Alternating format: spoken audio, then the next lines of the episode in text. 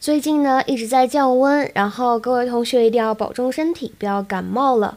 今天呢教大家几个跟感冒生病有关的表达。首先第一个得了感冒，英语当中呢叫做 catch a cold，catch a cold。那如果感冒非常严重的话呢，我们可以在这个 cold 前面加上一个表示严重的形容词，叫做 bad，所以叫做 catch a bad cold，catch a bad cold。